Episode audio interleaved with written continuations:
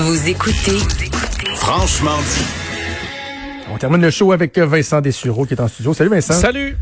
Euh, tu nous parles d'une étude mondiale sur l'efficacité des masques, de la visière et de la distanciation. On en apprend toujours un peu plus. Hein, Oui. dans- Et il y aura peut-être des regrets au, au Québec là, parce qu'on a tellement Oh. hésité à porter les, euh, le masque hein, et le, le, le, cou- le couvre-visage parce qu'on nous disait que c'était que ça nuisait autant que ça aidait. Ben pas selon euh, peut-être la plus vaste étude sur le sujet. En fait, les méta-études là, où on étudie dans ce cas-là 44 études, pas seulement sur euh, le, le, le- le nouveau coronavirus, mais aussi sur les précédents.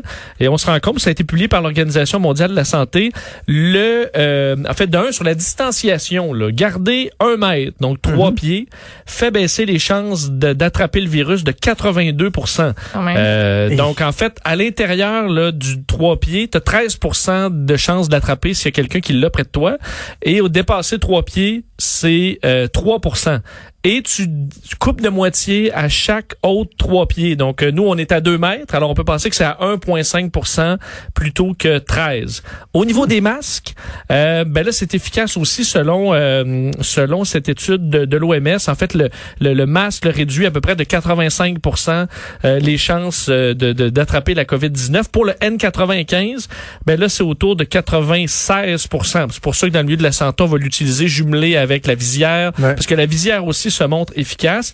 Bref, eux disent, tout ça est vraiment très efficace, mais dans tous les cas, même si tu jumelles tout, euh, personne n'est invincible là, avec euh, avec l'équipement de sécurité à la COVID-19. Mais en gros, euh, l'étude recommande euh, les trois mesures, là, alors que ce soit la visière, le masque, la distanciation sociale, de façon universelle dans la population. Ça semble être euh, l'effet positif là, des euh, confirmé par cette étude-là. Alors, on fait bien d'en porter.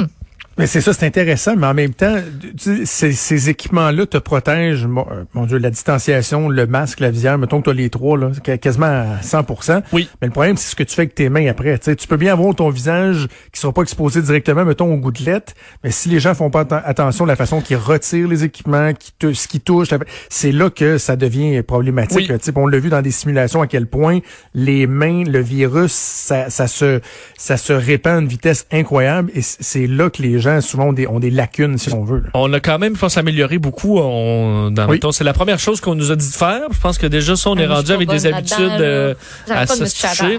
Mais oui, on se taponne quand même euh, le, le visage. Mais ce qui serait rassurant, c'est que parce que là présentement, là, on a 295 nouveaux cas au Québec, donc on est encore en bas de 300. Puis on se demande est-ce que c'est la saison là, parce qu'on va prouver que c'est saisonnier, ou c'est peut-être l'effet du masque, de la distanciation? Puis ça, ce serait une bonne nouvelle. Ça montre que les euh, que les mesures marchent et qu'on a à moins à s'inquiéter d'une deuxième vague que si c'est seulement dû au soleil et au beau temps.